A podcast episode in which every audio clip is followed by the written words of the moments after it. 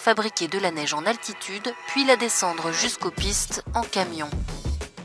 Un camion avec deux tonnes d'eau qui va épandre et euh, laisser passer les coureurs dans des conditions de sécurité satisfaisantes.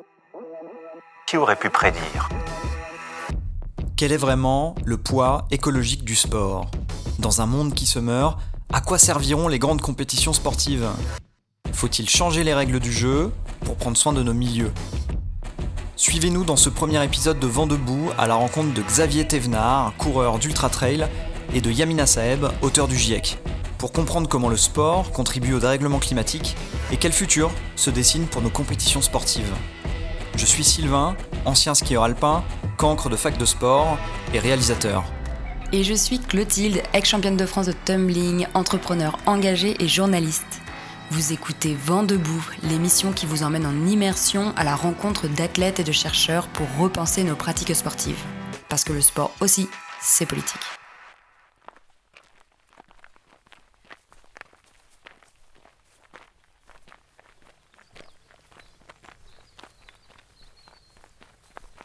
Bon, je sais pas, c'est.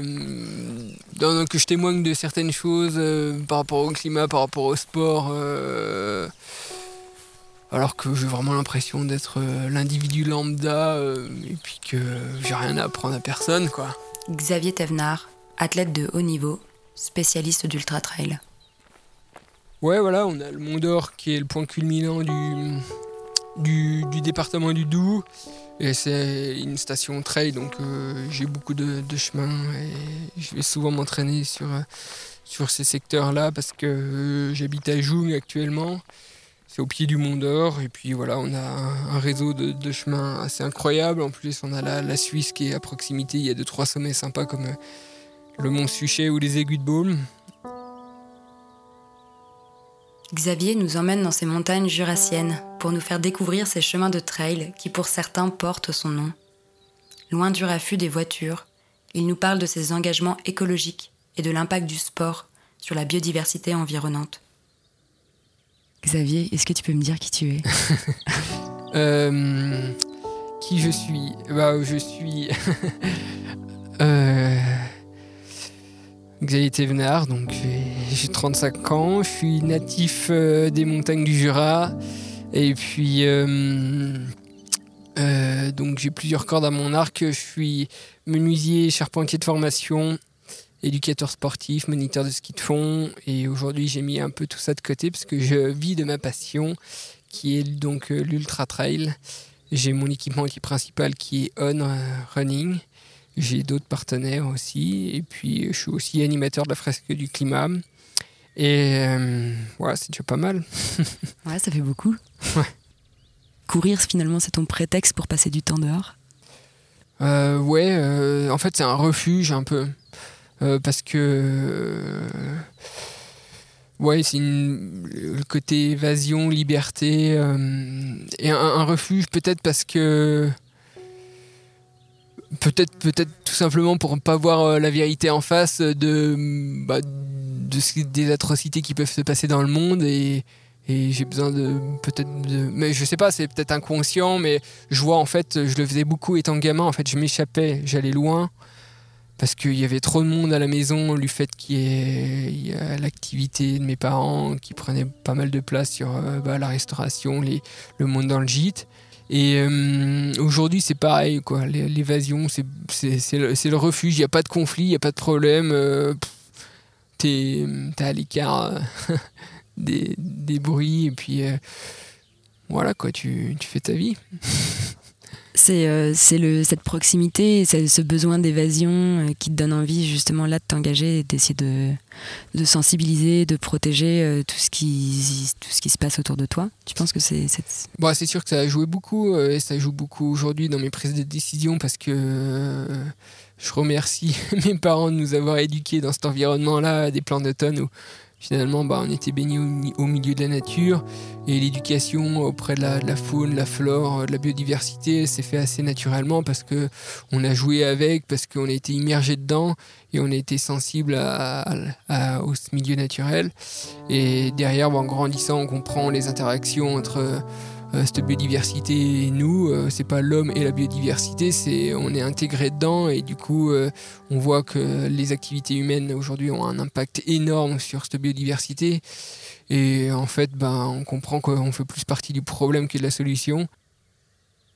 C'est pour ça que ben, moi, après, au fil des, années, j'ai voulu baisser, diminuer mon empreinte carbone, diminuer mon, empreinte, euh, mon emprise sur cette, sur biodiversité pour la protéger et, euh, et puis faire en sorte que j'ai pas un gros impact euh, là-dessus. Donc, parce que voilà, encore une fois, ce qui me procure du bonheur, c'est ce milieu naturel, je le vois bien. Donc, bah, il faut que je la préserve au maximum. Quoi. Il n'y a pas de sens de, de la détériorer au travers de mes, mes activités. Alors après, je suis pas irréprochable, je suis pas, je suis pas exemplaire. J'essaye de faire du mieux avec mes contradictions.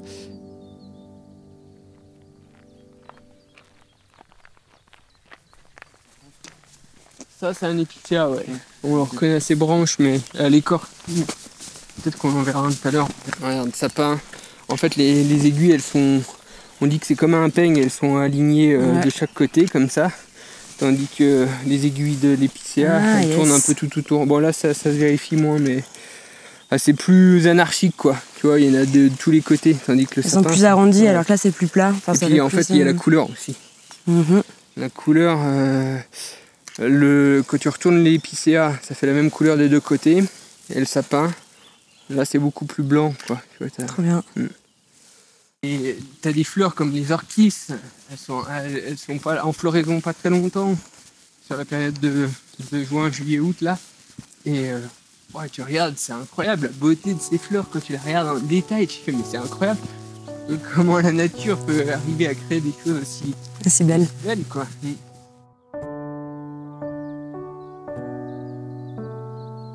Comment tu décrirais, pour, les personnes qui nous écoutent et qui connaissent pas forcément euh, le trail ou l'ultra trail Eh bien, hum, l'ultra trail, c'est euh, une longue distance euh, en course à pied, donc avec du dénivelé positif et négatif en montagne, dans un milieu naturel. hein, ça peut être en forêt, n'importe où, dans, un milieu naturel.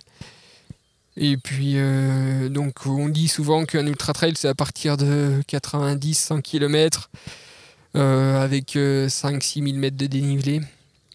À partir du moment où on passe un peu plus euh, pour les, les premiers 10 heures de, de temps euh, euh, à l'effort en montagne, ça devient de l'ultra. Euh, donc voilà, euh, la, la plus reconnue aujourd'hui, c'est l'Ultra Trail du Mont Blanc qui fait 170 km, qui traverse trois pays, donc euh, la France, l'Italie, la Suisse, et qui se déroule fin août à Chamonix, qui regroupe euh, à peu près 95 nations, et ça fait donc euh, 170 km, 10 000 mètres de dénivelé positif. Et voilà, le but c'est d'aller le plus vite possible, et pour les meilleurs, ils mettent entre 20h et 21h. Quoi. Et tu l'as gagné trois fois. Voilà, en 2013, 2015 et 2018. Et puis j'ai fait une fois 4 en 2017 et une fois deuxième en 2019. Le trail est ultra à la mode. Mm. Quelqu'un m'avait dit l'été dernier, euh, j'ai l'impression que les, les marathons c'est devenu has-been et qu'aujourd'hui si on n'a pas fait un trail, euh, c'est une nouvelle manière de se valoriser, de dire j'ai Mm. réussi à faire un... C'est vrai, ouais.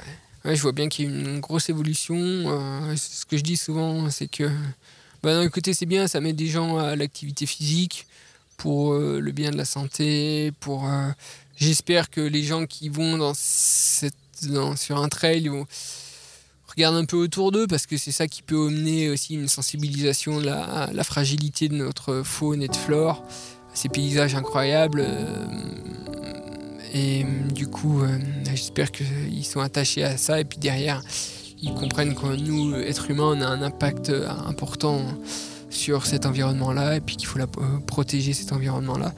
Et le fait qu'il y ait de plus en plus de monde, bah, je me dis ben ça va amener du gens à, passer à l'action et à, être sensibilisés bah, à la biodiversité de manière générale. Xavier Thévenard est connu dans le monde du sport pour son engagement écologique considéré comme quasi radical. Animateur de la fresque du climat, atelier qui permet de sensibiliser au réchauffement climatique, Xavier a décidé d'arrêter de prendre l'avion pour se rendre à des compétitions à l'étranger. C'était quelle année où t'as dit j'arrête Bah, de prendre l'avion? 2019. Hmm. 2019. Ouais, mon dernier avion, c'est 2019. Et puis sur, euh, sur l'été, j'ai varié parce que j'ai vu Servigne et puis j'ai fait non, c'est pas possible. on Donc Pablo. Servigne, et c'était lequel de ces livres que tu Euh, as le- lu comment tout peut s'effondrer. Et puis après, Aurélien Barraud aussi, euh, très impactant hein, sur l'effondrement de la biodiversité. Comment cette nouvelle a, a, a été euh, reçue Hmm.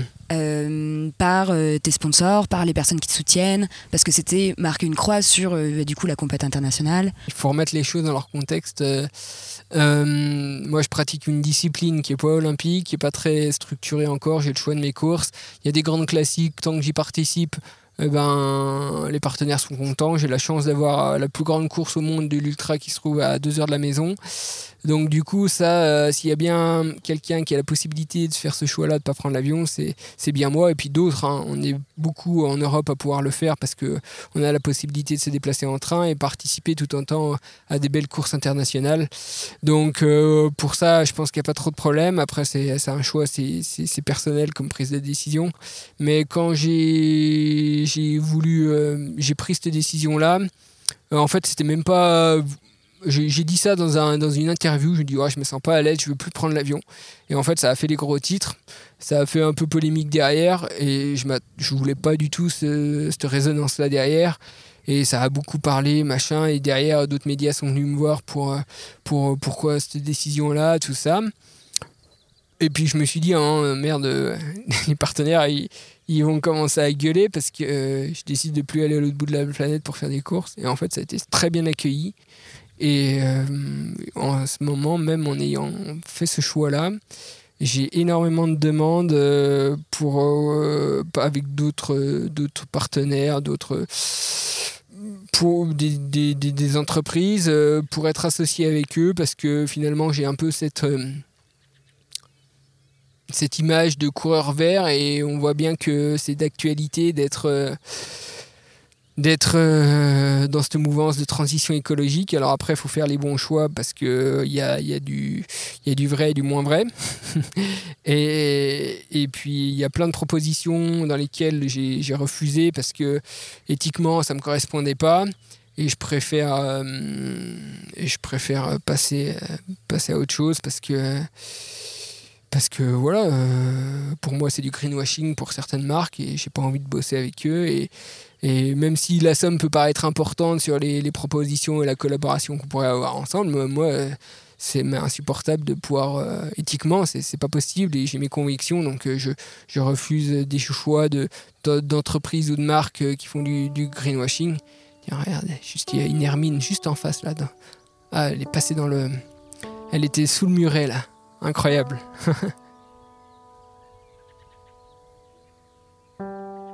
De plus en plus d'athlètes, et notamment dans les sports de plein air, s'engagent de manière similaire. On pense à Kylian Jornet et à sa fondation du même nom. À Inès Fitzgerald, la jeune coureuse britannique qui a fait les gros titres après avoir refusé de participer aux mondiaux d'Australie pour ne pas prendre l'avion. Ou encore à la communauté Green Runners, qui a lancé la pétition contre le récent partenariat conclu entre l'UTMB et le constructeur automobile Dacia. J'ai l'impression qu'il y a un peu un nouvel, euh, une nouvelle manière de, de concevoir c'est quoi en fait euh, entre nous d'être sportifs, de concevoir la compétition et Mhm. qu'est-ce qu'on qu'est-ce qu'on rend euh, enviable, désirable de Exactement. ce qui ne l'est plus. Ouais. Vous êtes un peu les précurseurs euh, là-dessus, j'ai le sentiment en tout cas. Ouais. Après, il faut, voilà, il faut réfléchir aussi un peu à, pas à l'avenir, ses conséquences. Et puis finalement, la question qu'il faudrait tous qu'on se pose, c'est euh, qu'est-ce qu'on veut? Est-ce que c'est qu'on, est-ce qu'on veut euh, continuer à avoir ce mode de vie-là et puis aller à, droite, à gauche, à l'autre bout de la planète euh, tous les 15 du mois, prendre l'avion et, et puis détériorer notre environnement pour pouvoir satisfaire ses besoins euh, qui sont est-ce que est besoins essentiels ou pas essentiels? Ça c'est une question à se poser tous. Mais derrière l'impact que ça va engendrer sur nos vies sur la vie des autres quand on sait qu'aujourd'hui il y a 600 000 personnes qui meurent prématurément de la pollution en Europe euh, bah, via euh, notre pollution qu'on émet euh, avec l'aviation, avec bah, tout notre mode de vie, l'industrie, etc. Et, si on réfléchit à tout ça, est-ce que c'est encore acceptable? Bah non, c'est plus acceptable. Quand on, a, on est en train de tuer à petit feu bah, nos enfants, nos petits-enfants, nos, nos, nos, aînés avec notre mode de vie. Et aujourd'hui, ben, on est puni par la loi si on donne une gifle à notre voisin. Et c'est normal, heureusement, on n'a pas, on pas à gifler notre voisin pour aucune raison. Et pour autant, bah, de prendre 15 fois l'avion dans l'année ou, plus ou moins, et eh ben, c'est acceptable. Mais pourtant, c'est presque plus, c'est plus criminel que, de mettre une gifle à son voisin. Donc il y a des choses euh, qu'il faut remettre euh, à sa juste valeur, réfléchir à cet impact-là. C'est plus possible et, aujourd'hui, euh, il faut bien voir vers quoi on va. Donc ça, moi, je suis pas, je suis pas du tout irréprochable. Hein. Moi, j'ai fait mon bilan carbone. Euh, euh, sur tous mes transports en avion depuis le début de mon existence, j'ai fait un, calcul d'ordre de grandeur et je me suis dit en fait, euh, je serai à l'équilibre en 2500 ans en ayant planté mes arbres fruitiers derrière la maison. Je sais qu'un arbre fruitier, ça, ça récupère à peu près 25, 25 kg, un, arbre fruitier à âge adulte, 25 kg de CO2 par an. Euh, et puis j'ai calculé le nombre de CO2 que j'ai émis dans mes vols. Et j'ai dit, ben, avec mes arbres fruitiers, je serai à l'équilibre uniquement pour mes déplacements en avion en 2500 ans. Aïe. Donc euh, là, tu vas devoir compenser. Ouais, là il faut que j'en replante d'autres. Là, c'est pas possible.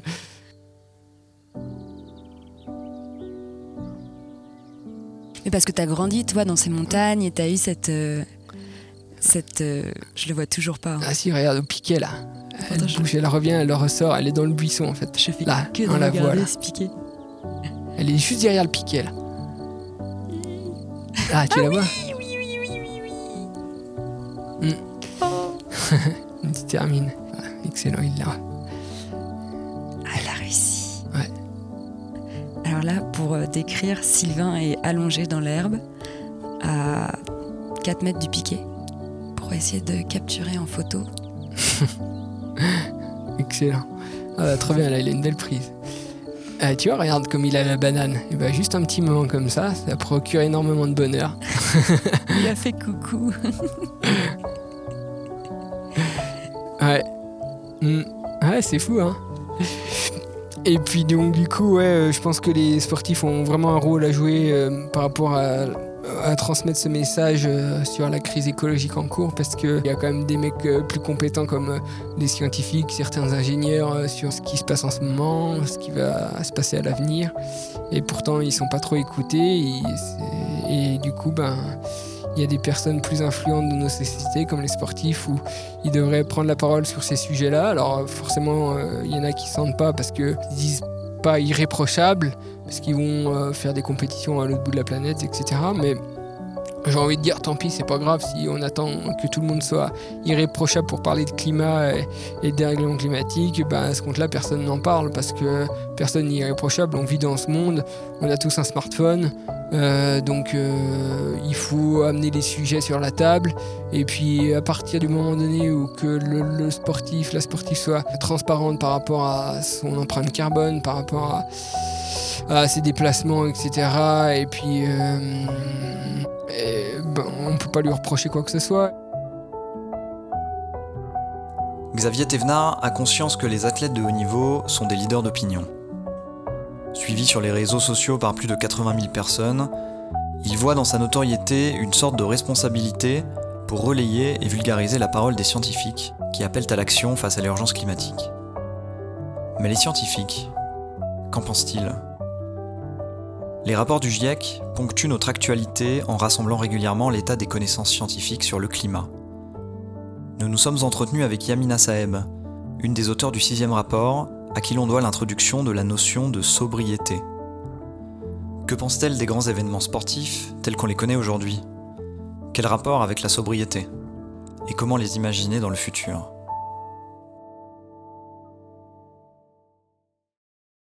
Yamina Saeb, je suis docteur en énergétique. Je travaille sur les politiques d'atténuation du changement climatique et j'ai eu l'opportunité de contribuer au dernier rapport du GIEC, le GIEC étant le groupe intergouvernemental des experts sur le climat, euh, sur euh, la partie, le volet 3 qui concerne l'atténuation euh, du changement climatique.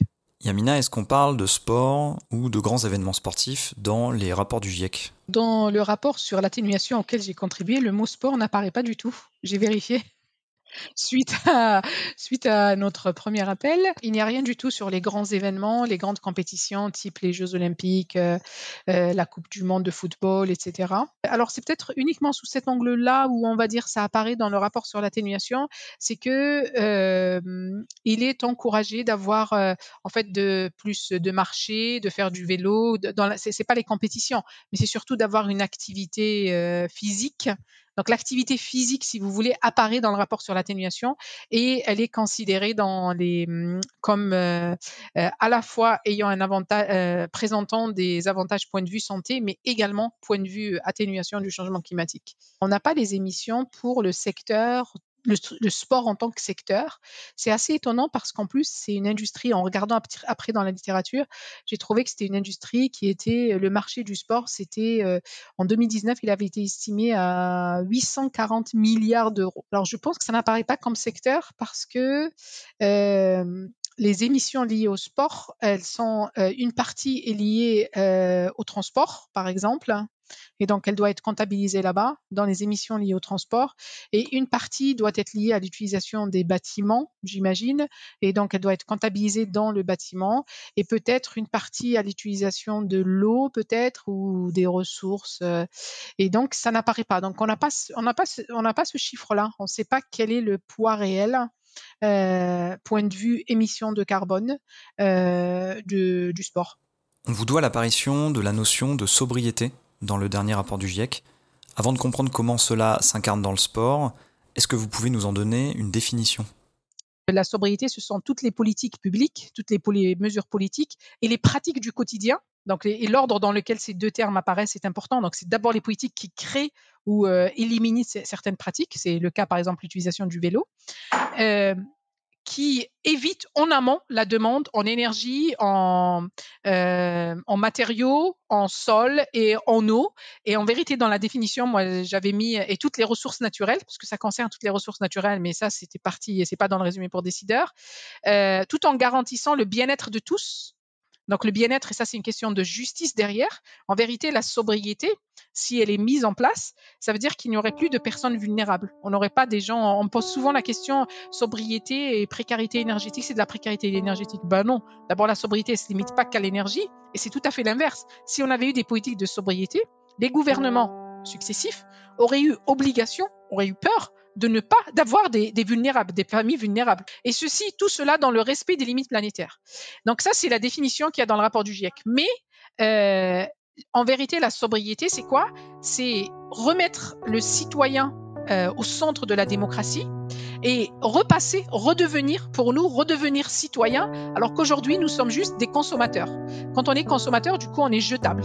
Quand on est citoyen, on a des droits et ceux à qui on donne, euh, on délègue notre, nos droits, ils ont des devoirs envers nous. Et aujourd'hui, lorsqu'on parle des droits et devoirs, c'est très intéressant de voir les débats. Les devoirs sont toujours pour nous, citoyens, et il n'y a jamais de rappel des devoirs du politique. Vous me donnez le pouvoir de faire quelque chose pour vous, ça veut dire je dois le faire. Si je le fais pas, je dois être puni. Eh ben, c'est pas ce qui se passe aujourd'hui. Être un citoyen libre et toujours être un citoyen responsable pour soi et pour autrui. Les devoirs valent avant les droits. Est-ce que vous pensez que les grands événements euh, sportifs internationaux sont aujourd'hui obsolètes? Alors une chose est sûre, c'est qu'il faudra re-réfléchir tous les événements, pas juste sportifs, que, qui ont été développés. Parce que tous ces événements-là, lorsque vous regardez historiquement, la forme qu'ils ont aujourd'hui, c'est une forme qui a été plutôt développée dans le XXe siècle ça, c'est une forme qui est néfaste pour l'environnement, etc. Et donc, tout, cette forme-là, on doit la re-réfléchir parce qu'on sait qu'elle n'est pas bien. On, sait, on connaît les effets néfastes de cette forme-là.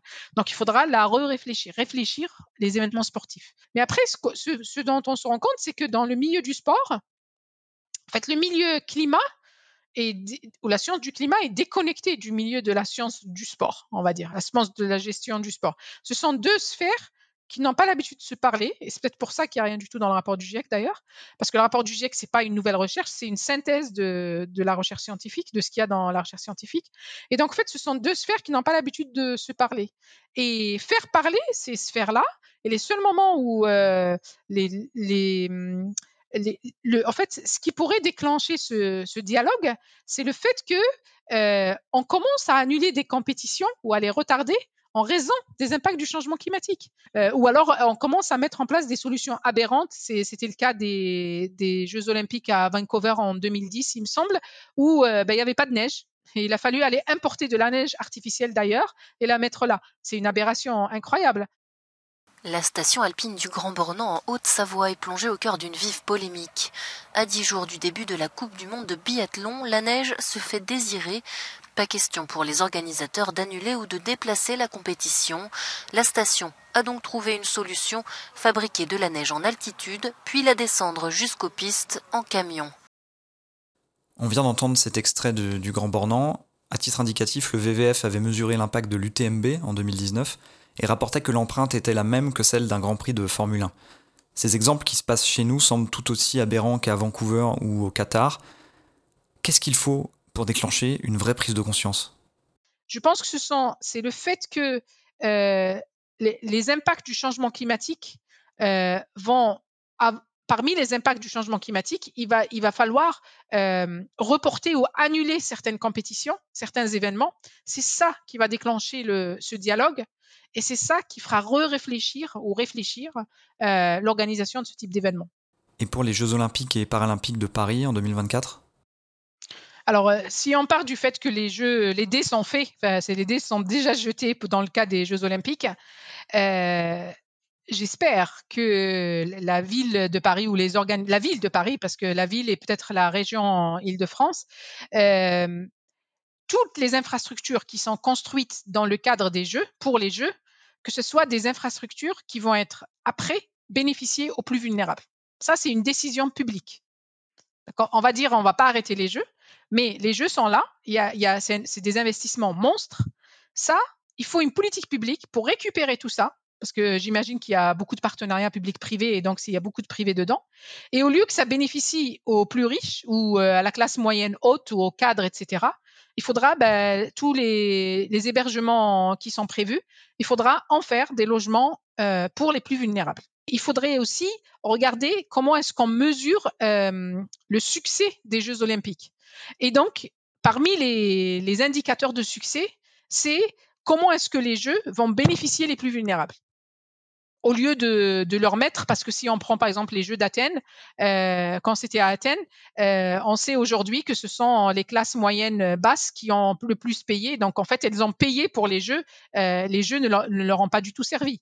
Et donc ça, ça par exemple, c'est une politique publique. Donc ça, ça serait un bon point. Après, euh, on peut aussi aller plus loin. Euh, J'imagine que dans le cadre des JO, euh, ils se préparent du côté de, de la nourriture qu'on aura de, qu'il y aura plus d'agriculture bio, d'agriculture qui respecte l'humain et l'être vivant, la nature, etc. Et ben faire en sorte que cela dure dans le temps et que ça soit pas une exception et que cela dure dans le temps et que ça devienne accessible pour tout le monde. Il est par exemple inacceptable, enfin ça devrait être inacceptable pour les politiques de savoir que euh, ben, manger de la nourriture de bonne qualité, qui n'est pas polluée, où il n'y a pas d'insecticides, etc., euh, c'est un luxe, c'est un droit. Ça devrait être pour tous les enfants. Et aujourd'hui, c'est pas, en fait, c'est pas pour tous c'est pas tous les enfants qui ont accès. Et ça, ça devrait être inacceptable. Donc, un élu qui accepte ça, c'est un élu qui ne pourrait, qui ne devrait plus pouvoir se présenter si on avait des vraies politiques de sobriété, si on avait une démocratie qui fonctionnait, qui fonctionnait bien. Notre démocratie, elle fonctionne pas en fait. En discutant avec Xavier au début de cet épisode, il nous disait qu'en tant qu'athlète de haut niveau, il éprouve une responsabilité à transmettre et sensibiliser à propos du dérèglement climatique.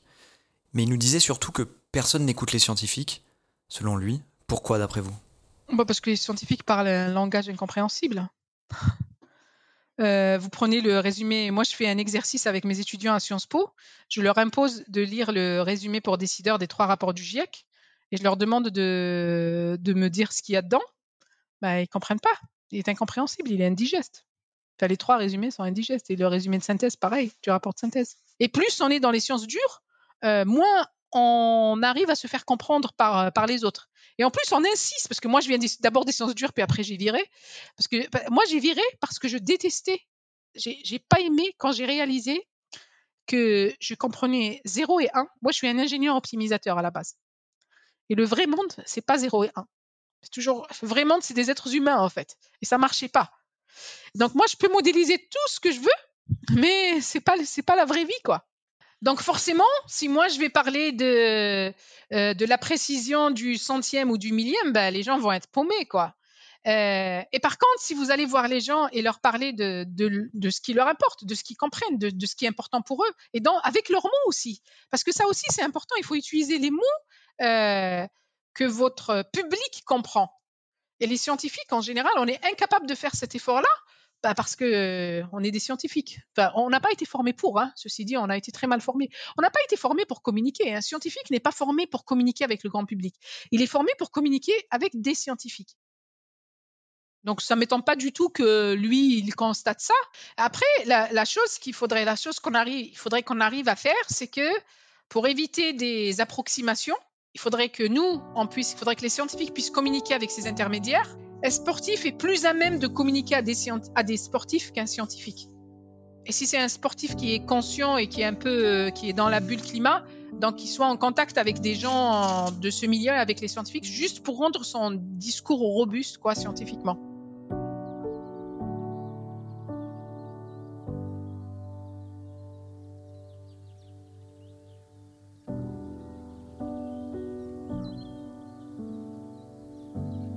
Regarde il y a 10 ans en arrière, euh, on avait besoin d'une paire de baskets, un short, euh, un sac, on mettait ce qu'on voulait dedans. Et puis aujourd'hui, c'est hyper euh, strict, rigoureux. il faut un temps de matériel. Faut, on peut s'équiper de la tête aux pieds pour 1000 balles avec des bâtons, les nouveaux, les nouveaux accessoires et tout. De retour sur les sentiers de trail avec Xavier Thévenard. Si t'étais, euh, si, tu faisais partie, je sais pas, où tu pouvais discuter ou être à la tête de l'UTMB, tu, je prends l'UTMB, c'est un exemple, ça pourrait être n'importe quelle compétition. Et tu vois, aujourd'hui, ça serait quoi ta compétition idéale pour, euh, pour le trail? Eh ben, un nombre limité de personnes sur le parcours, euh, parce que comme le fait François Den sur son événement dernièrement, là, Ultra Spirit, je crois, ça s'appelle, je sais plus même. On ira vérifier. Ouais, il me semble.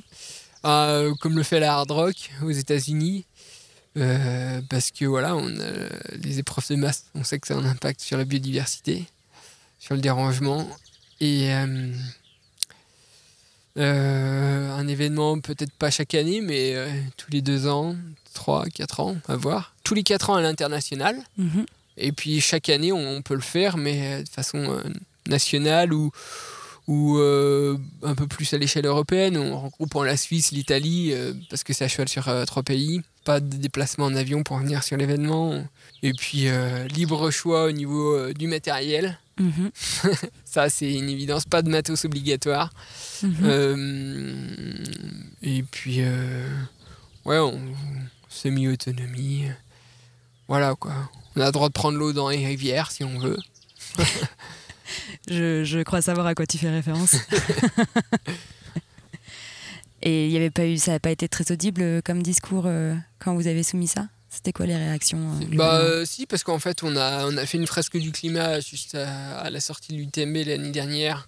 Et puis derrière, ben, ils comprennent bien que est-ce que notre activité sportive, notre, les gros événements sont encore viables à long terme par rapport au un réchauffement planétaire à plus 2, plus 3, plus 4 degrés. Est-ce que c'est encore euh, viable? Ben non. Pour combien de temps? Pour combien de temps, c'est pas sûr. Et puis, euh, on voit bien que le transport, ça, ça, ça a une empreinte carbone hyper importante sur un événement. Et puis que quand ça devient un événement international qui regroupe 90 nations, il y a des déplacements en avion, ben, ça a un gros impact euh, sur l'environnement, sur le réchauffement planétaire, sur, sur les conséquences à, à, court, moyen et long terme. Donc du coup, euh, il faut revoir un peu notre copie et, et derrière, ben, euh, les solutions qui sont venues, c'est celles-là. Quoi. Donc, et puis, puis comme on dit bien assez souvent, c'est que on est, on est, là on parle de trucs sympathiques. ça va être l'activité physique, le bien-être, le, le sport, finalement le loisir. Et puis si on a du temps pour euh, pratiquer ces loisirs, c'est qu'on est dans ce mode de vie euh, qui tourne aux énergies fossiles. C'est grâce aux ces énergies fossiles, au flux physique, comme dirait Jean Covici, qu'on arrive à avoir ce mode de vie-là. Mais si demain, bah, déjà, on, a on aura moins en moins de pétrole, on sait qu'en 2050, on aura à moitié moins de pétrole. Euh, donc moitié moins de pétrole pour les producteurs de pétrole. En France, ce sera plutôt 20 fois moins parce que parce qu'on n'est pas producteur de pétrole et puis ceux qui le sont euh, vont certainement le garder pour eux. Euh, puis parce que quand le, le réchauffement, a un réchauffement planétaire à plus de degrés euh, d'ici peu de temps, on sait l'impact que ça va avoir sur la biodiversité, sur les rendements agricoles, sur, sur ben, les, les besoins simples qui vont être de se soigner, se loger, se nourrir. Et derrière, est-ce qu'on va encore euh, chercher à vouloir faire euh, de, l'activité physique? Euh, Ben, peut-être pas, parce qu'il y aura d'autres urgences. Et l'urgence, ça sera certainement de se nourrir, de se soigner, de se loger. On pourra moins se déplacer parce que moins d'énergie fossile, parce que le pétrole n'est pas infini. Et du coup, ben, ça va se faire, je pense, automatiquement. Et qu'on le veuille ou pas, ben, cette sobriété ou cette décroissance, soit on, l'anticipe, soit on la subit, mais on va y avoir droit. Donc après, je pense que l'activité sportive, les grands événements sportifs, malheureusement, ils seront plus au goût du jour et qu'on le veuille ou pas, ben, ça sera plus une priorité. Donc euh, on, va, on va automatiquement devoir changer un petit peu euh, nos façons de faire. Et, et ça, ben, vaut mieux le prévoir. Voilà. Mm. Et euh, moi, je voilà, j'essaie de faire ma part comme ça en essayant d'amener euh, de la pédagogie, de faire comprendre que bah, il y a d'autres euh, voies qui sont possibles, tout en ayant du bonheur. Il faut bien dire qu'on n'est que de passage sur cette terre et que euh, il y en a d'autres qui vont arriver derrière nous et, pourquoi eux pourront pas profiter de, de, de beaux paysages, d'un avenir correct comme nous on a pu le vivre étant gamin. L'impact environnemental des grands événements sportifs n'est pas anodin. On sait aujourd'hui que la plupart des émissions proviennent du transport, des athlètes, mais aussi du public. Faut-il dès lors que tout s'arrête? Comme d'autres, nous sommes convaincus de l'importance sociale que représentent certains événements. Ils sont des moments collectifs et festifs, qui unissent et que l'on attend souvent avec joie et impatience. Mais cela ne doit pas nous empêcher d'en questionner la forme actuelle, qui dépend encore majoritairement des énergies fossiles et de la recherche de profit. Car ce format est obsolète. Et qui de mieux placé que les athlètes pour être les gardiens du développement de leur propre discipline? À l'image de Xavier Thévenard, qui n'hésite pas à construire une parole médiatique et à organiser des ateliers de sensibilisation auprès des organisateurs de compétition. Ou de Caroline et François Den, qui ont créé leur propre course Ultra Spirit dont les valeurs sont la rencontre de l'autre et du territoire. Nous le savons, les athlètes sont aujourd'hui aussi des influenceurs. Ils ont la capacité de mobiliser autour d'eux pour changer les pratiques. Mais que ce soit clair, seuls, les athlètes, qu'ils soient professionnels ou amateurs, ne suffiront pas. Sur ce point, Yamina Seb et le GIEC sont clairs. Le rôle des pouvoirs publics est énorme et indispensable. Sans l'initiative des continents, des États, des régions, mais aussi des communes, le changement n'existe pas. Ils sont élus, ils nous représentent, à nous de leur rappeler ce que nous voulons. Le sport, oui, mais pas s'il détruit la planète et ceux qui l'habitent. La région Auvergne-Rhône-Alpes est en train de poser sa candidature pour les Jeux olympiques et paralympiques d'hiver en 2030. Est-ce vraiment démocratique, aujourd'hui, de prendre une telle décision sans consulter les habitants et les habitantes de ces territoires Le moment est peut-être venu pour un grand débat sur l'accueil d'événements internationaux en France, et pas que sportifs.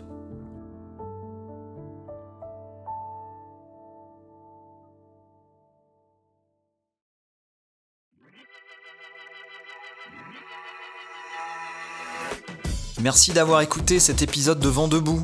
Merci à Xavier Thévenard pour la balade dans les contrées jurassiennes. Vous pouvez le suivre et le faire intervenir dans vos organisations ou vos événements pour une fresque du climat. Merci à Yamina Saeb de nous avoir éclairé sur les liens entre le sport, les événements internationaux et la démocratie.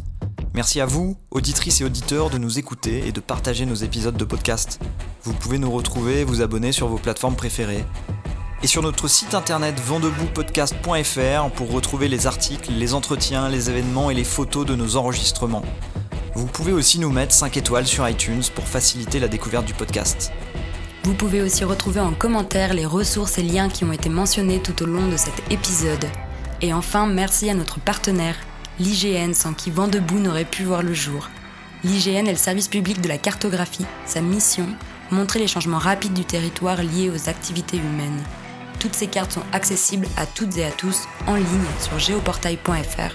Et depuis 2021, la majorité de ces données sont gratuites.